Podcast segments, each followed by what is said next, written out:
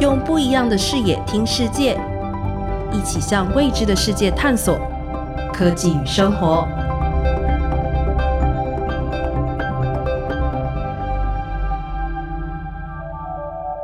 你知道星星的诞生跟人类有点像？诶，是吗？在宇宙中，不同物质不断碰撞，产生爱的火花，慢慢星星就诞生了。哇，星星永远这么浪漫！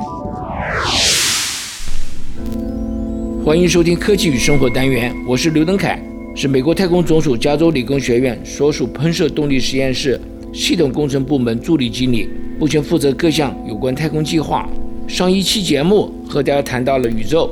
节目一开始，先请我们的科技小百科张梦文为我们复习一下什么是宇宙。宇宙中文字里的含义分别为：宇是空间，上下四方为整个空间的总称，而宙是指时间，古往今来无限的时间。因此，宇宙就是所有时间、空间都所以包含的物体所造成的统一体。所以，这里包含了我们所知道的大如行星、恒星。小如原子，都构成了我们所知道的宇宙。谢谢孟文对宇宙的详细解说。上次节目中告诉了大家，宇宙是在大约一百四十亿年前一次大爆炸中形成的。这一期我们将说明一下，每天看到的星星，还有我们的太阳，到底是如何形成的。大爆炸以后，前面几亿年呢，是一个非常非常热，也可以说是太热了，因此只有氢气和氦气呢可以存在。没有其他东西了。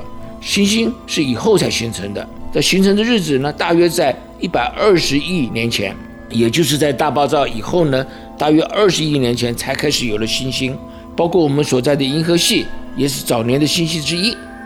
星星的形成主要原因是靠吸引力和吸引对方的物质在一起，在一定的客观条件之下呢而形成的。在大爆炸以后呢，可以说是跟电影上所看到任何爆炸情形都一样，碎片满天飞。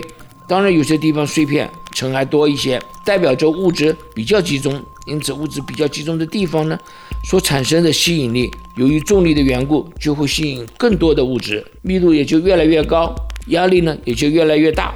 因此，氢原子会在高温之下配对而产生氢分子。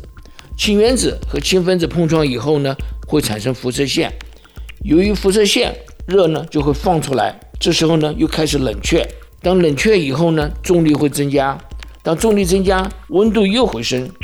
温度提高，又再度产生氢原子和氢分子碰撞，随后呢，又产生辐射线。这样的过程周而复始，最后就失控了，就好像是我们像氢弹一样。因此呢，就造成了星星。目前我们地球所处的太阳系是在五十亿年前形成的。比起我们刚刚所谈的星星呢，又晚了差不多七十多亿年，因此我们太阳系相对来讲是比较年轻的。简单来说，星星的产生是由星系内的星云和星系间不断的产生上面的碰撞而产生的。不过，星星有诞生，也有死亡。一颗恒星的寿命呢，它通常来讲是由它的重量来决定的。重的恒星有很多很多燃料可以反应。因此，消耗的燃料的速度也就更快，它是寿命呢就比较短，可能只有数百万年。但是像我们太阳是一颗中等的重量的恒星，有一百亿年的寿命。